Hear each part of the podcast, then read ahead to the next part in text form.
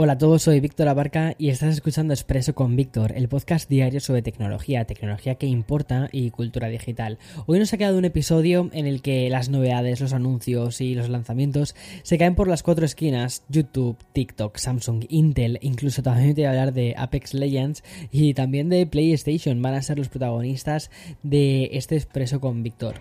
Un Expreso que yo creo que nos ha quedado bastante bien.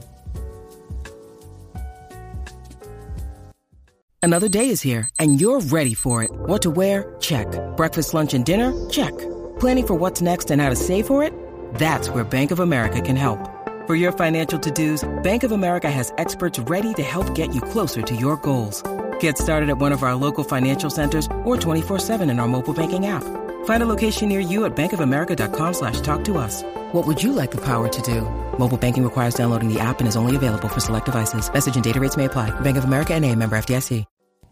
Vamos a comenzar con un nuevo viaje espacio-temporal, así que abróchate porque allá nos vamos de nuevo al CES. Igual que sucedió la semana pasada, ¿te acuerdas? Con el lanzamiento de las televisiones de LG, hoy le toca a Samsung que mm, ha marcado como disponible su gama de monitores M8, que como te he dicho antes, se presentó en el CES del mes de enero, que se hizo en Las Vegas. Y como ves, todas aquellas presentaciones están tardando unos cuantos meses en estar operativas y en el caso de los monitores M8 de Samsung ni siquiera se a la venta directa porque lo que ha hecho ha sido habilitar una especie de pre-reserva.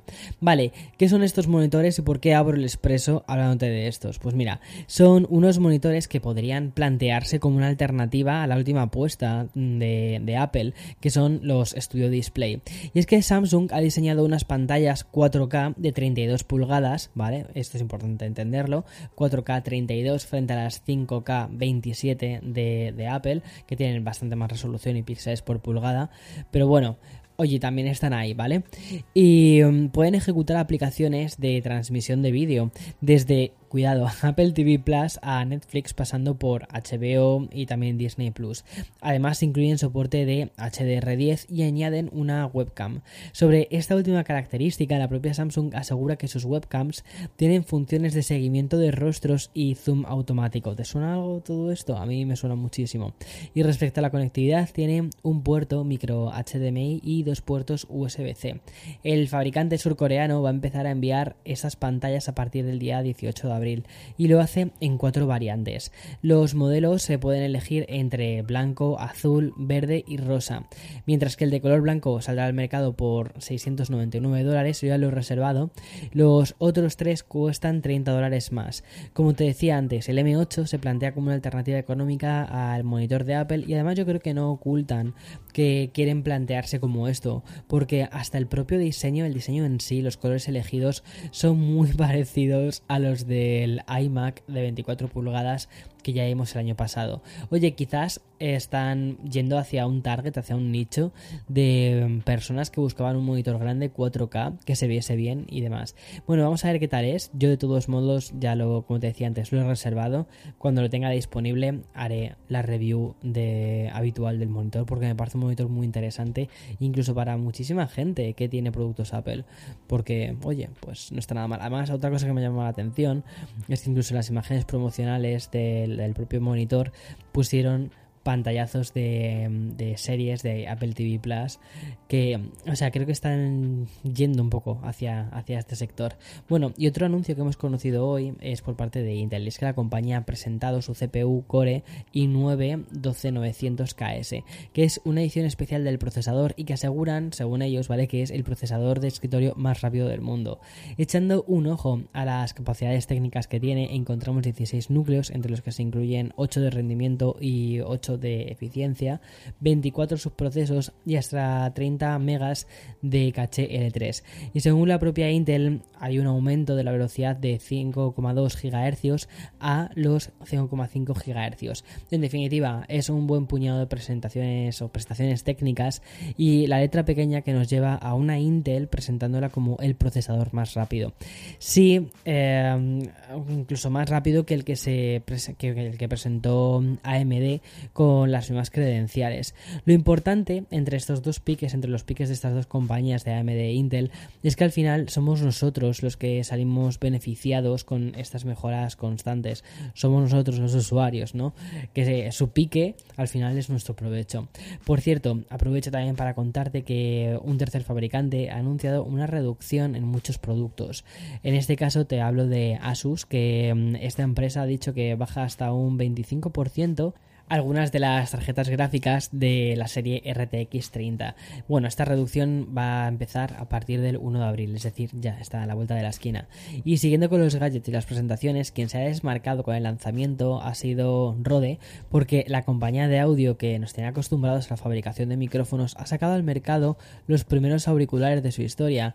Han sido bautizados como los NTH 100 y hablamos de un modelo que tiene cable y que está concebido para la producción de audio y de vídeo es decir, según ellos, y te leo textualmente, dicen, ofrecen una respuesta de frecuencia más plana para una mezcla y monitoreo o monitorización más precisos.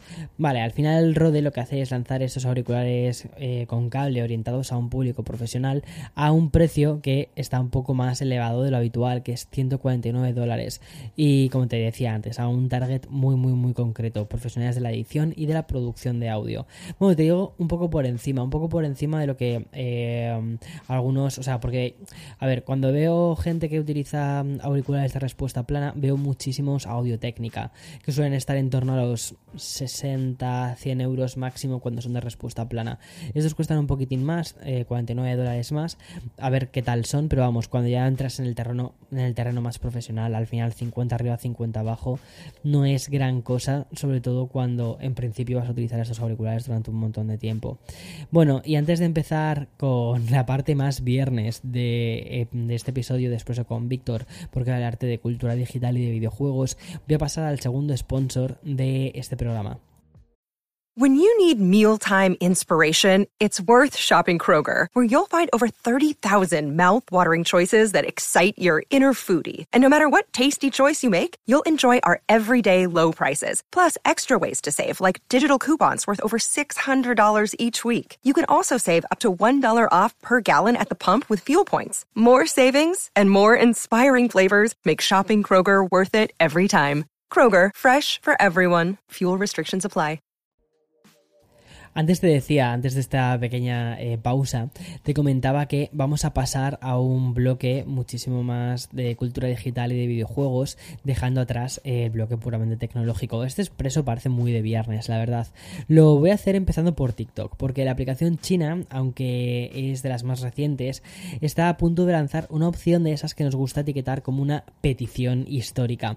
Y es que si eres usuario de la plataforma, habrás echado de menos una cosa que se llama historial de reproducción Bien, eso está a punto de solucionarse porque la plataforma ya está probando una función que nos va a permitir navegar a través de la lista em, de, los vídeos que hayamos visto dentro de la aplicación. Esto me parece que es fabuloso porque es la, típica cosa, bueno, no sé tú, pero yo por lo menos cuando alguna vez me meto en TikTok, sí, a veces me meto en TikTok, ¿vale? O sea, eh, no lo reconocer esto.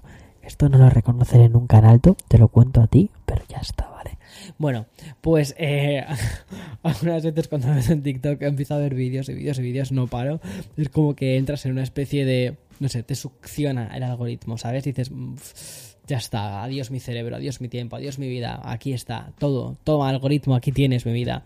Bueno, y lo que quieres, de repente te encuentras con algún vídeo que te ha llamado la atención, pero te das cuenta de ese vídeo que te ha llamado la atención cuando llevas otros cinco vídeos más vistos. Y dices, espera, espera, espera, ¿cómo vuelvo atrás? O le quieres contar a alguien, oye, que he visto un vídeo que me ha hecho muchísima gracia de unos, de unos gatos eh, con un hula hop.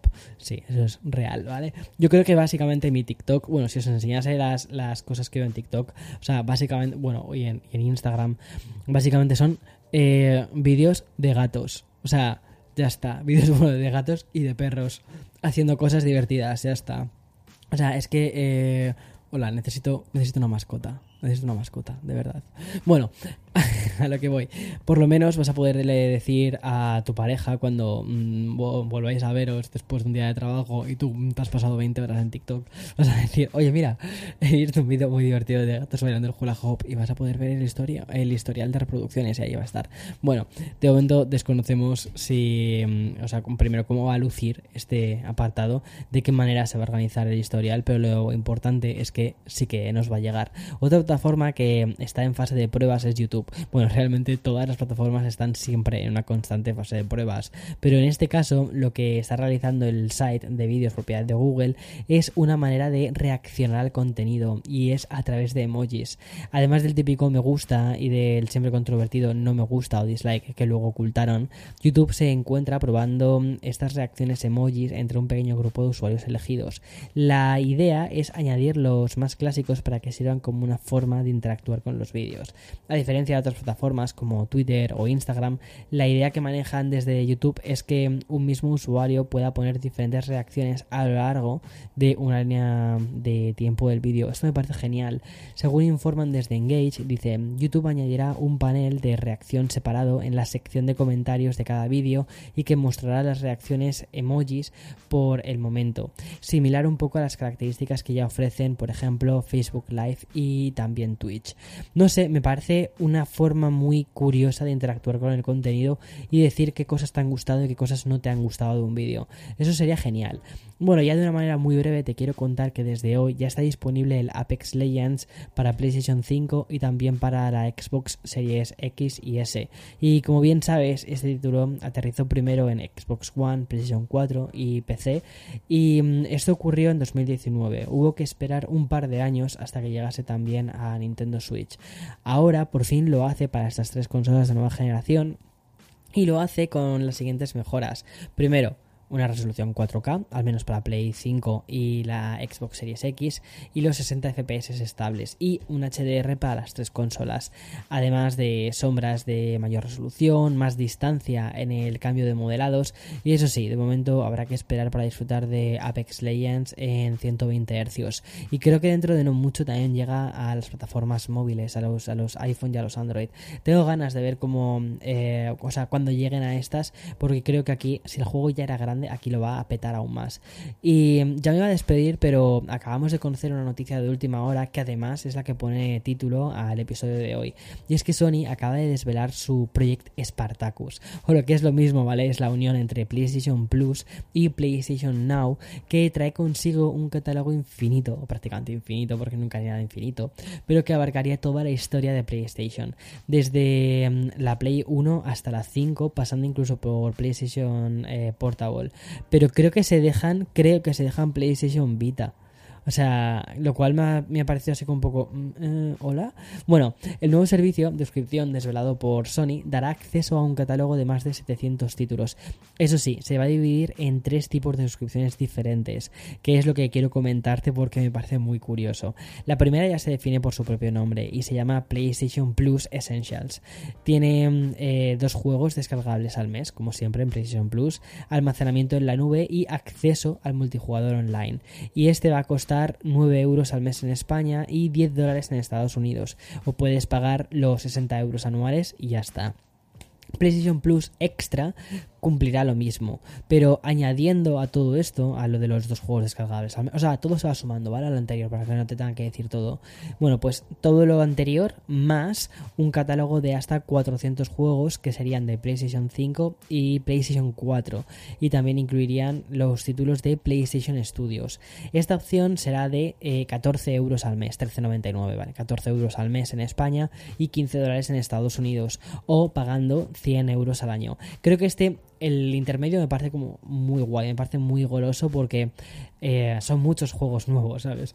Y por último, ya es como la gran locura porque se llama eh, PlayStation Plus Premium. Con esta opción, Sony pone a tu disposición los siguientes extra respecto a las suscripciones más económicas.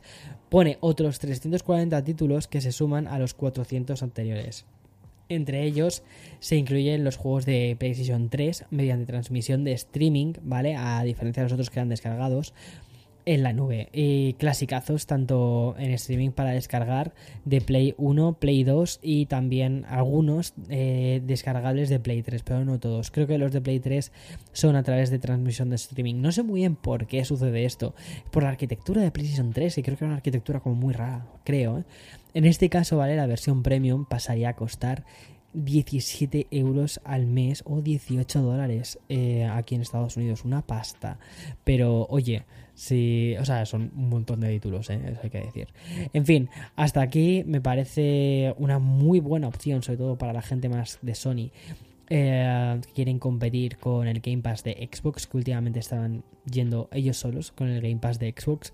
Y no sé, me parece me parece ahora mismo una, una, cosa muy tentadora porque yo tengo la, la, Xbox, entre otras cosas, porque me encanta el Game Pass. Pero con esta nueva opción del, del PlayStation, no sé cómo lo han llamado. Eh, bueno, el PlayStation Locura, ¿vale? El PlayStation Plus Extra, eso. Me parece mmm, que tiene mucho sentido ahora mismo una, una PlayStation 5, si la encuentras, claro. Porque aquí en Estados Unidos, no sé cómo estará en España o en México o en Colombia o desde donde me estés escuchando, pero al menos aquí en Estados Unidos, en Nueva York, es más fácil, mmm, no sé, iba a decir... Eh, encontrarte un billete de 50 dólares en la calle casi que encontrar una PlayStation 5. En fin, hasta, hasta aquí el, el episodio de hoy. Espero que tengas un feliz día y chao, chao. Me estoy preguntando si existen los billetes de 50 dólares. He visto los de 20 y luego los de 100, los de 50, no lo sé. Acaba de quedar así un poco. Hmm. O sea, es que casi nunca utilizo dinero cash. Siempre tiro de tarjeta y ya está. Es como, ah, invisible, no existe. Chao.